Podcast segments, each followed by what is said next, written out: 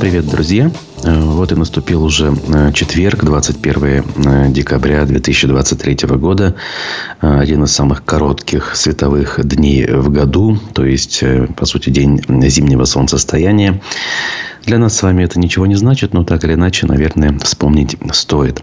В эфире канала «Аспекты Башкортостан» очередной выпуск «Аспектов Республики». У микрофона я, Руслан Валиев. Ну, а всех вас, кто нас смотрит с помощью прямой YouTube-трансляции или в записи ВКонтакте и Одноклассниках, я рад приветствовать.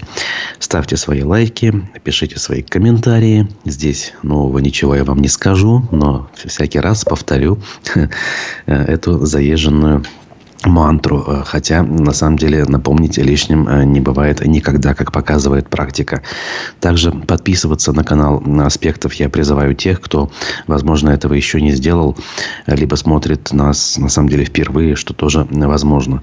Мы здесь говорим э, без купюр, Э, даем ту самую информацию, какую давали э, во все времена, когда существовала радиостанция «Эхо Москвы». Мы являемся, по сути, иде идейными э, преемниками этой радиостанции. Не юридически никак, но идейно, безусловно. Мы та самая команда, которая делала «Эхо Москвы». Возможно, кто-то не знает, я должен об этом сказать. У нас э, традиционные утренние программы, за ними следуют э, другие. Здесь все как обычно. Поэтому давайте наш утренний обзор прессы и начнем. Важное событие вчерашнего дня – это начало, уже такое, по существу, начало судебного процесса в отношении э, башкирского активиста Фаила Алчинова. Несколько десятков э, человек пришли к зданию суда в Баймаке поддержать активиста. Значит, э, Алчинова обвиняют в возбуждении ненависти или вражды по 282 статье Уголовного кодекса. А, вчера пруфы сообщили, что за порядком на месте э, следила полиция. По словам очевидцев, на улицах стоит, стояло около 200 человек, не считая тех, кто еще не доехал. Забегая вперед, скажу, что э, пропагандистские телеграм-каналы отчитывались к вечеру о том, что всего 100 человек приехало поддержать. То есть данные отличаются. Ну вот я на месте не был, не могу сказать. Э, но 100, по-моему, тоже уже немало. Не на каждый суд приходит даже пара десятков э, сочувствующих. Поводом для преследования активиста э, стала его речь, произнесенная на башкирском языке на сходе граждан, посвященном вопросам золотодобычи в селе Ишмурзино Баймакского района 28 апреля 2023 года, то есть в текущем году. 14 декабря сообщалось, что судебные заседания по отношению к Колчинову будут проходить в закрытом режиме. А чем дальше будет продолжаться это беспрецедентное дело, тем сильнее будет давление, тем больше людей будут включаться в акцию поддержки, и народу будет намного больше в следующий раз – пишет один из телеграм-каналов, который возник э, по следам закрытия некоторых телеграм-каналов. Данный называется Куштау Байрам. Вот тут на эту тему сразу несколько публикаций, э, и на все, наверное, я внимание обращу. Вот пруфы тоже пишут, что участники этого мероприятия, схода в поддержку Алчинову, записали обращение – Э, в его поддержку, в том числе не к кому-нибудь, а к президенту России Владимиру Путину и потребовали отставки Радия Хабирова. На мой взгляд, это ну, вообще оксюмарон. То есть, э, пчелы против меда быть не могут. Опять же, да, ну вот люди почему-то э, не связывают совершенно, абсолютно между собой взаимосвязанные вещи. И меня это, мягко говоря, удручает. Э, немножечко смешит, но тут, наверное, не до смеху. Тут э, именно до того, чтобы все-таки на эту тему э, грустить. Но все-таки давайте посмотрим, что тут внутри.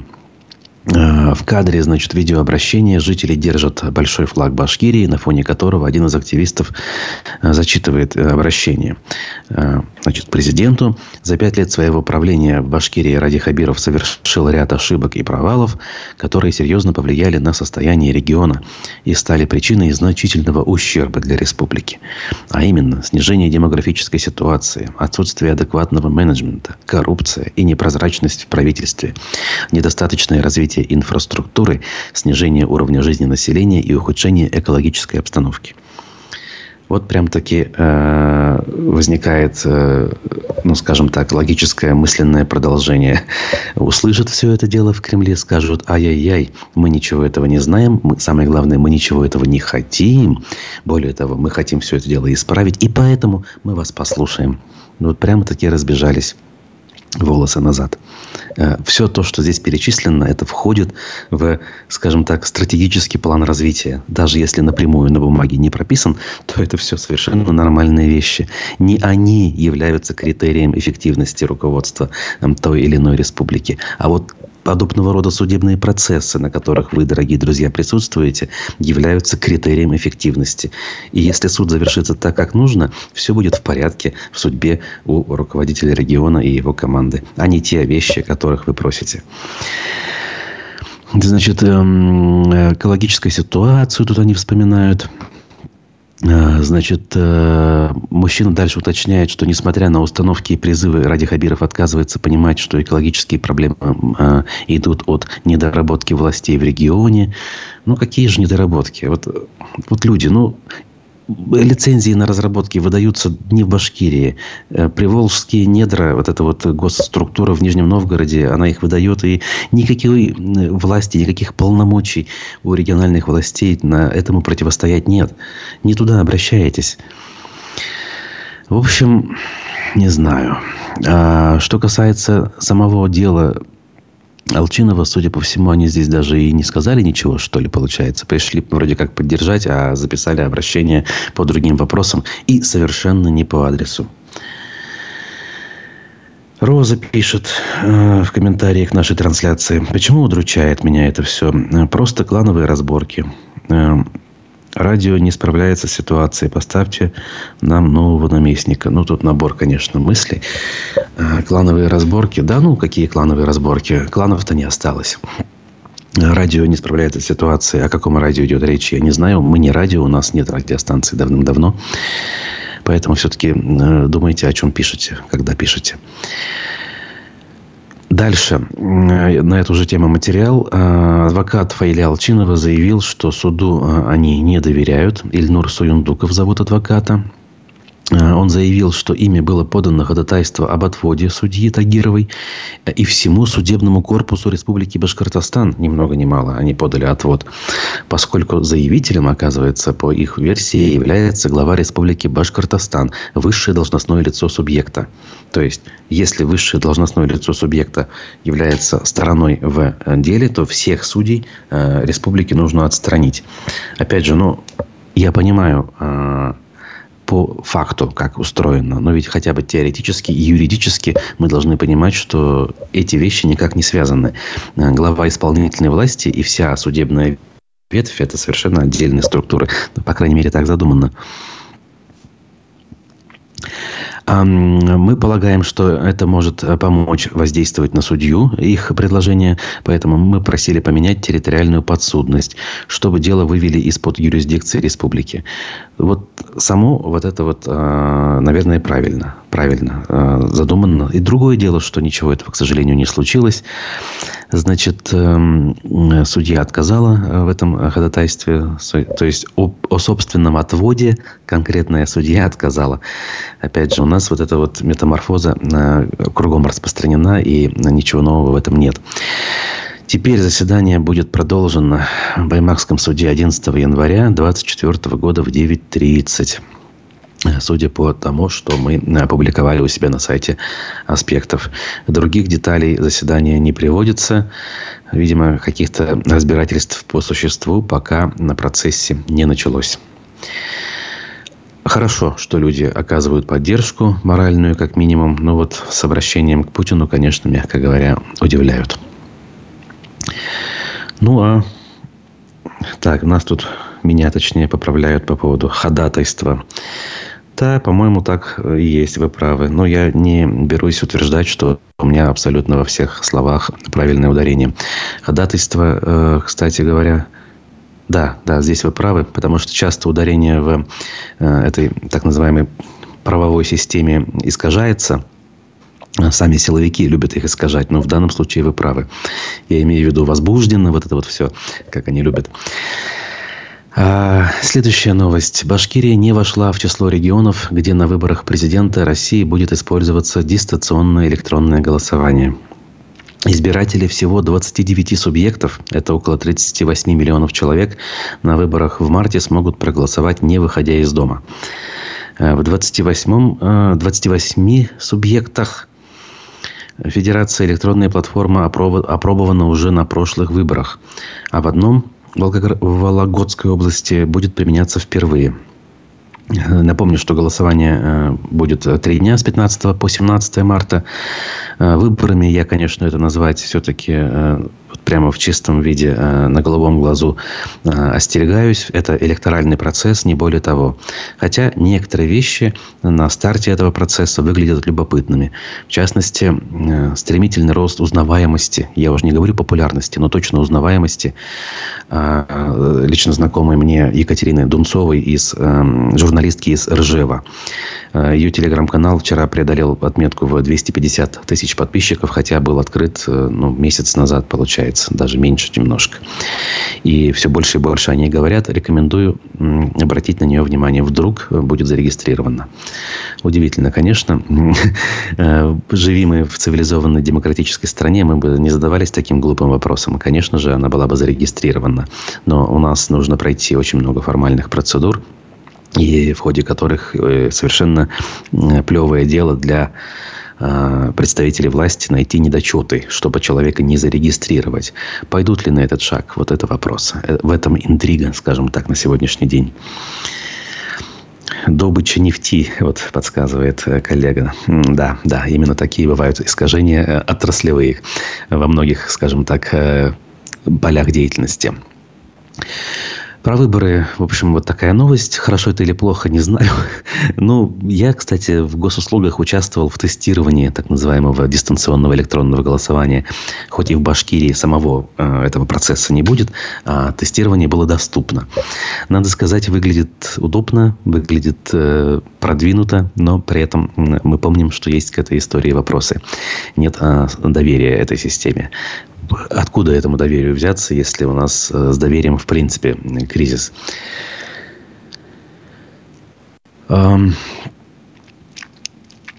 Что ж, значит, еще одна тема, она уже не такая политическая, но тоже любопытная.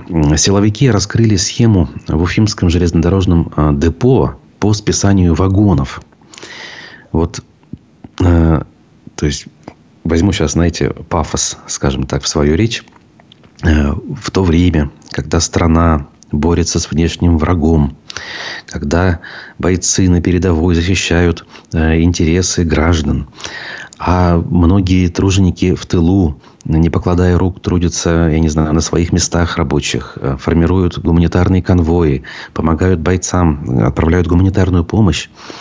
Некоторые деятели, причем довольно многочисленные, ведут себя, мягко говоря, некрасиво. Но сажают в итоге на 7 лет. Не их, а сажают в итоге на 7 лет тех, кто написал в ВКонтакте э, два слова, э, которые Э, отрицают ныне происходящие события и говорят о том, что люди против этих событий, так назовем.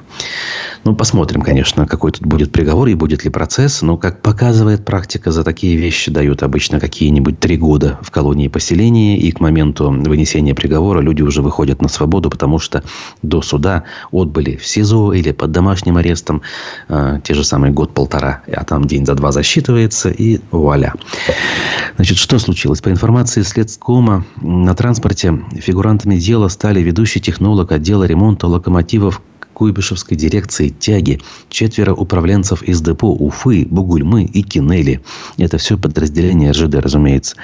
По версии следствия, с 18 года обвиняемые воровали металл, а иногда целые агрегаты локомотивов. Делать им это удавалось с помощью бюрократии. Они списывали старые вагоны, отмечая, что те непригодны для пользования. Так, вагоны или локомотивы? Тут, наверное, определиться бы хорошо. Руководство Куйбышевской дирекции, э, они докладывали, что успешно все ликвидировали. То есть, списанное оборудование они ликвидировали. На самом деле, менеджеры отправляли их в Саратов, где часть груза скрывалась и реализовывалась через подставных физических лиц. То есть, все до более просто. Но, опять же, вот не забыть бы про это дело и в конце концов понять, что с ним случится. Скорее всего, ничего особенного. Прямое вредительство, прямой ущерб у нас карается куда менее строго, чем совершенно э, не имеющие ущерба действия, такие как одиночные пикеты, посты в социальных сетях, высказывания собственной точки зрения. Что уж там говорить, если писатель Борис Акунин признан экстремистом на сегодняшний день еще до решения суда.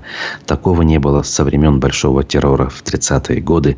Поэтому все те, кто говорят, что мы далеки от этих э, времен, совершенно ошибаются. разумеется, все послевоенные советские годы были куда более вегетарианскими и травоядными, чем наше нынешнее время.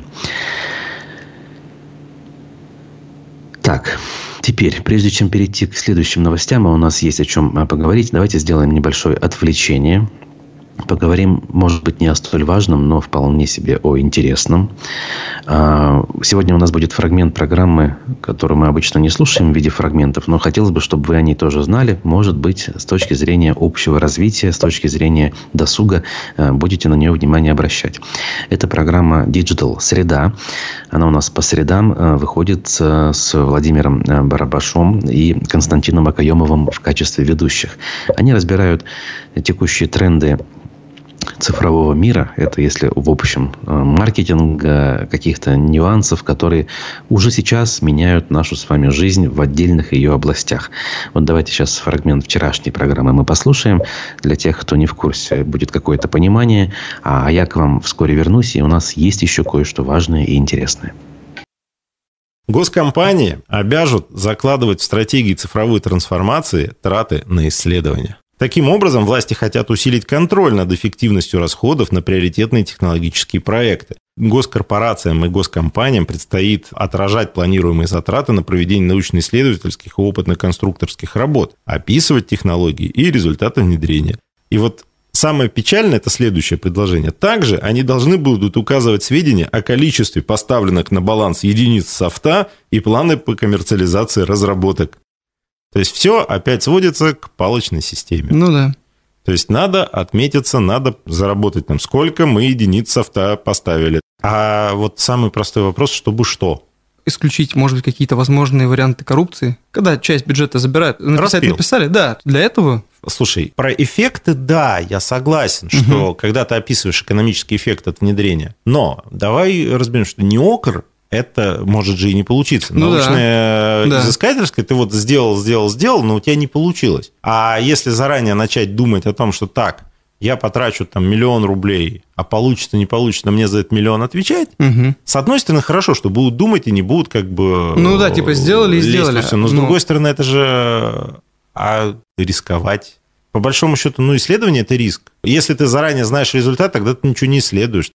Я боюсь, что все свалится опять в формализм. Особенно мне вот триггернуло вот единицы софта установленного. Угу. То есть вот, ну, разработали там Аврору, да, вот сделали там операционку. Вот они будут отчитываться, сколько единиц этой Авроры они поставили. Цель благая, что вроде как там научно-технический прогресс двигать, угу. но без каких-то четких целей, без стратегии, без KPI, это все свалится просто в отчеты, которые будут вот, ну, угу. намолотили э, там столько-то там Поэтому вот это грустная история. Ну, и да. сюда же, к этой новости, вот культурную отрасль обязали подвергнуть цифровой трансформации. Профильные министерства должны внедрить 6 проектов модернизации. Вот опять должны к 30 да, году да. 6 проектов модернизации. А я сейчас поясню, что это из себя представляет. Министерство культуры, Минэкономики, Минцифры и другие ведомства министерств, которые попадают под там, работу с культурой, должны разработать и внедрить 6 проектов в области цифровой трансформации культурной отрасли. Это должно решить проблему поддельных билетов и спекулянтов. Ну, по мнению Кабинета ну, министров. Понятно, да.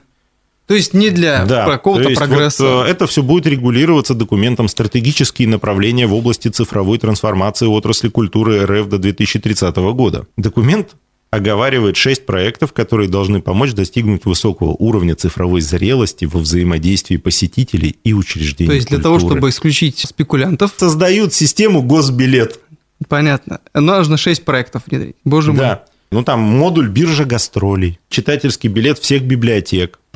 Ну, то есть, опять, вместо того, чтобы как-то сесть, подумать про стратегию, чтобы что, какой угу. там результат вы хотите достичь, и, исходя из этого прописать KPI, это опять все сводится к тому, что мы к 30 году должны выполнить 6 проектов по цифровизации. Угу. Ну, окей, они будут созданы. Я уверен, что будет большой красивый отчет. Вопрос, будет это работать? Вот именно, как обычно. То есть сейчас есть, например, там системы типа условно там кассир.ру или там InTickets какой-нибудь. Даже у них, когда коммерсанты работают и торгуют билетами, я слышал истории, что бывают как бы накладки с билетами. Угу. Что от того, что это будет авторизация через госуслуги, это как-то поменяется? Как что-то должно поменять, да, непонятно. Учитывая, что эти ребята давно уже на рынке, я думаю, да, они... и, и для них это вопрос их заработков. Я всегда опасаюсь, когда государство вот квадратно-гнездовым способом начинает, начинает лезть, регулировать какие-то отрасли, причем сложившиеся отрасли. Страшно, но будем смотреть. Страшно, очень да. страшно. Если бы мы знали, что это такое, мы не знаем, что это такое. Да. Ну, примерно так вот и есть. То есть это же... Вот, они так э, стратегию я, я, прописывают. Слушай, я, да, я представляю, вот там у Мишустина сидят там министры, там, да, этот, да, они да. там посидели, он им там сказал, так, сделайте вот все это. Они там выходят такие, страшно, очень страшно. Если бы мы знали, что это такое, но мы не знаем, что это такое. Очень страшно, что может вот так вот случиться. Ну что ж, посмотрим. Ну вот что ж, такие рассуждения на тему э, прогресса, местами прогресса обсудили наши коллеги. Так что смотрите, слушайте э, Digital среду по средам э, каждую неделю на нашем канале. Вот. Э, сегодня у нас аспекты мнений и историк, пропагандист, не побоюсь этого слова, Рамиль Рахимов в 12 часов в программе «Аспекты мнений».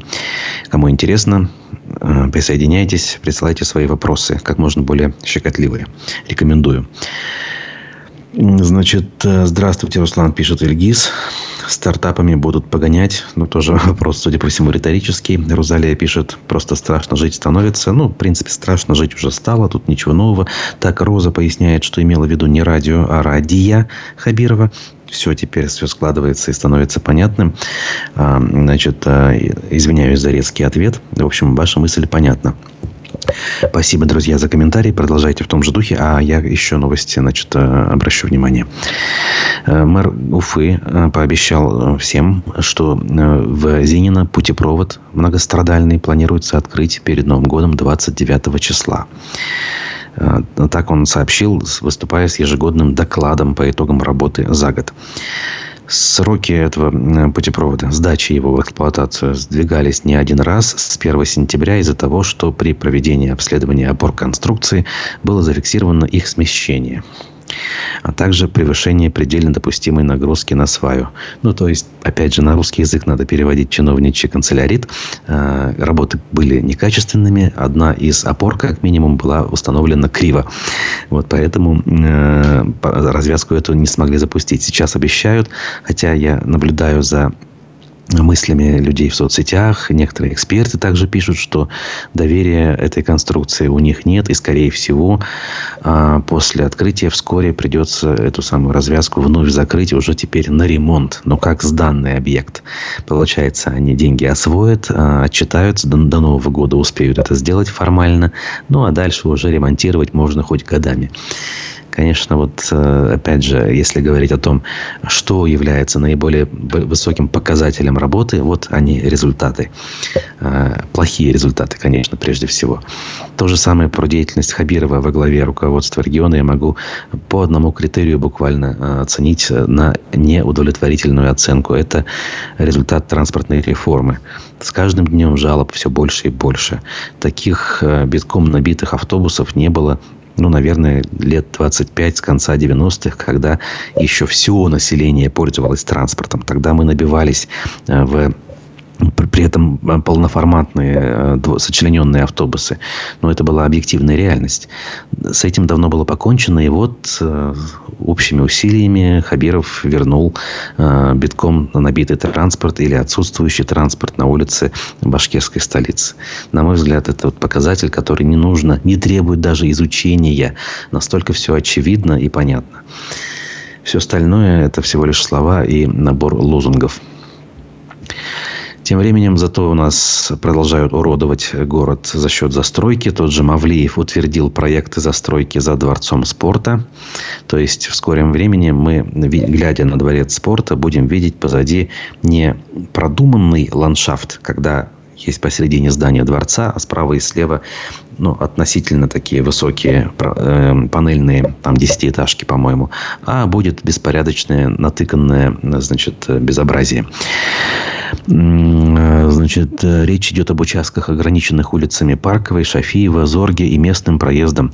Это 35,5 гектаров на первом э, участке, вот на этом, разрешается многоэтажная и среднеэтажная жилая застройка. Э, ну и, в общем, все, что еще надо знать про это. Э, вы понимаете прекрасно, о чем я говорю. Марат пишет, э, что причина, видимо, проблем в транспорте заключается в сокращении численности автобусов частных автопредприятий. Ну, конечно. Ну, то есть, вот с ними же бороться начали, не решив проблему э, их замены, безусловно. Я вам больше скажу. Э, и в госпредприятии, в главном перевозчике тоже свои проблемы. Например, с водителями. И не все автобусы выходят на линию. Считается, вот Олег Арефьев, наш эксперт, которому я склонен доверять, он говорит, что порой на линии около половины подвижного состава. Это в час пик. А, как мы знаем, у нас час пик, э, он может быть длинным, а фактически транспорт в 9 вечера уже ходить прекращает во многих местах. Я уже не говорю про какие-то спальные районы. Люди даже из глобальной там Черниковки, из Энорса не могут выехать в центр опять же, мы не говорим про какие-то ответвления, которые вообще остаются отрезанными в транспортном смысле. Увеличение численности населения города, Уфа и региональных городов и районных центров в сельских районах. Не согласен. Увеличение символическое. Вот там в Уфе на 6 тысяч человек там официально количество людей за год выросло. Абсолютно. А в советское время, в 90-е годы, население было чуть-чуть меньше. А, совсем. Как бы поэтому это не критично. Тем более, что э, с тех пор э, гораздо большее количество людей пользуются личным автотранспортом. Поэтому провал здесь абсолютный по всем фронтам. Вот чтобы проиллюстрировать, как чиновники видят э, решение э, тех или иных проблем, достаточно процитировать э, главу Минзем имущества Полянскую. Приводит ее значит, высказывание на тему парковки у Советской площади в Уфе газета «Аргументы и факты» то, что Советскую площадь перестроили, и парковка стихийная, которая там была, исчезла, понятно. То есть, раньше люди могли пользоваться этой площадью в качестве парковки, теперь не могут.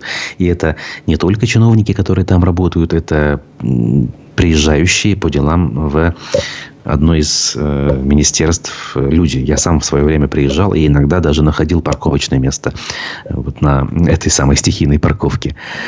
Так вот, министр Полянская уточнила, что проблема обсуждается. И один из обсуждаемых вариантов – это сделать некую парковку на улице Цюрюпы перед зданием офиса регионального отделения «Единой России».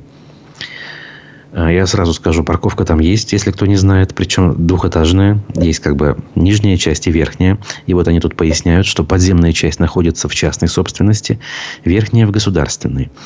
Чиновники ведут переговоры с собственником, видимо, нижней части, чтобы найти подходящее решение. При этом важно выбрать максимально удобный вариант, чтобы не возникло транспортного коллапса. То есть они не говорят о том, что надо построить. Еще Елалов в свое время говорил, что надо строить многоуровневую парковку в одном из дворов в центре, чтобы проблему закрыть. Здесь они говорят, что просто договорятся с э, частником, чтобы несколько буквально новых парковочных мест было доступно чиновникам. Но это вообще, знаете, что мертвому припарка. Но это никаких проблем не решит. Но об этом чиновница с высокой трибуны громко заявляет как некий способ решения проблемы. Ну, смешно же, друзья мои. Смешно и стыдно одновременно. В общем, я увидел материал, думаю, вау, неужели вернулись к теме э, э, замены парковки на Советской площади чем-то более серьезным. То есть, у нас большая республика – это регион, который достоин на то, чтобы называться системообразующим донором, я не знаю, государством, по сути дела. Но даже какую-то парковку в центре столицы организовать мы не можем. Совершенно беспомощными стали. Зато Отчитываемся о том, что экспортировали в Алжир 500 тонн сухого молока. Но вот если кто-то у нас и работает последние годы более или менее успешно, то это аграрии. И тут надо все-таки отдать должное и министерству соответствующему. Оно э, неплохо себя проявляло все эти годы. Значит, э, а в Алжир 25 партий ушло сухого обезжиренного молока общим весом 500 тонн. Мелюзовские мясо молочно-консервный комбинат явился поставщиком. В этом же году предприятие экспортировало в Китай и Алжир 54 партии сухой молочной продукции общим весом 692 тонны. Получается, э, хоть кто-то ну, могут работать и занимаются реальной деятельностью. Молодцы, что скажешь. Так. Если прироста нет, зачем строят свечки? Э, это по поводу жителей, видимо, пишет пользователь с ником Космос. А тут же просто как бы жилье покупают не обязательно те, кто приехали только что и хотят э, обзавестись жильем. Для таких людей Э, существует аренда, как правило. То есть, это большинство небогатые люди. Они долгое время снимают квартиру, а может быть, даже всегда. И, в конце концов, даже уезжают, не получив собственное жилье. Львиная доля недвижимости продается и покупается одними и теми же людьми, зачастую в инвестиционных целях. Отсюда и высокая э, цена на недвижимость. Она никак не может снизиться, снизиться потому что всегда есть спрос. У нас есть э, во многом объяснимое, но, на мой взгляд, превратное понимание того, куда нужно вкладывать деньги. Люди, обжегшись на тех или иных финансовых инструментах, в конце концов останавливаются, что единственный надежный способ – это недвижимость. Пузырь этим самым надувается и надувается уже многие годы. В конце концов, кстати, он лопнет. Без этого никуда, особенно если в экономике кризисное явление все-таки усилится. Например, в следующем году, по некоторым прогнозам, будет очень серьезная инфляция, потому что бесконечно удерживать э, воюющую страну в стабильном состоянии даже Эльвире, Эльвире Набиулиной не под силу. И вот на этом фоне может произойти что-то похожее на 2007-2008 годы, когда в Соединенных Штатах лопнул э, э, пузырь недвижимости и случился в итоге глобальный финансово-экономический кризис. Поэтому здесь, конечно же, я не разделяю оптимизм тех инвесторов, которые раз за разом вкладываются в недвижимость и предостерегают других от этого. А в конечном итоге обычным людям, конечно же, не легче. Цена высокая, э, и застройщики заинтересованы строить и строить еще и еще. Возникают вот эти свечки, безобразие в городе и так далее, и так далее. Ну и немножко курьезного, что ли. Вы только послушайте заголовок Башинформа. В Башкирии в квартире произошла разгерметизация самогонного аппарата – и фотография приводится, из которой сразу понятно, что произошло банальное, эм, произошел взрыв. Но они называют это как угодно, но только не взрывом. Значит, в квартире жилого дома произошла разгерметизация. Так, когда сотрудники МЧС прибыли на место, то обнаружили, что в результате хлопка паров без горения в квартире повредило оконное остекление в зале и натяжной потолок на кухне. Также выбило балконную раму, в инциденте обошлось без пострадавших, сообщили в пресс-службе МЧС. Ну, то есть, фотографии говорят о том, что очень серьезное происшествие было. Ну, прям таки, как граната F1 сработала. Но нет, сработал всего лишь самогонный аппарат, и он действительно взорвался. Друзья, давайте называть вещи своими именами. Надежды на э, наши МЧС или там других силовиков в этом смысле нет, конечно, и на официальных журналистов, так называемых, тоже надежды нет. Они будут иносказательно высказываться до тех пор, пока не придут к уже хрестоматийным понятиям, описанным в романе Оруэлла 1984. Правда – это ложь, война – это мир. В общем, мы в двух шагах, даже, наверное, в одном шаге уже от этого всего. Детские сады и школы перестали строиться. Ну да, что тут нового? Я вот в микрорайоне Сосны в 2018 году начал жить. Тогда должны были уже сдать детский сад, уже 25-й. Там даже конь не валялся, хотя уже несколько мэров туда приезжали и обещали это сделать. Что там говорить? надежды э, в этом смысле никакой нет. Поэтому обратите внимание на пока еще не до конца зарегистрированную, но все-таки кандидатку в президенты России Екатерину Дунцову.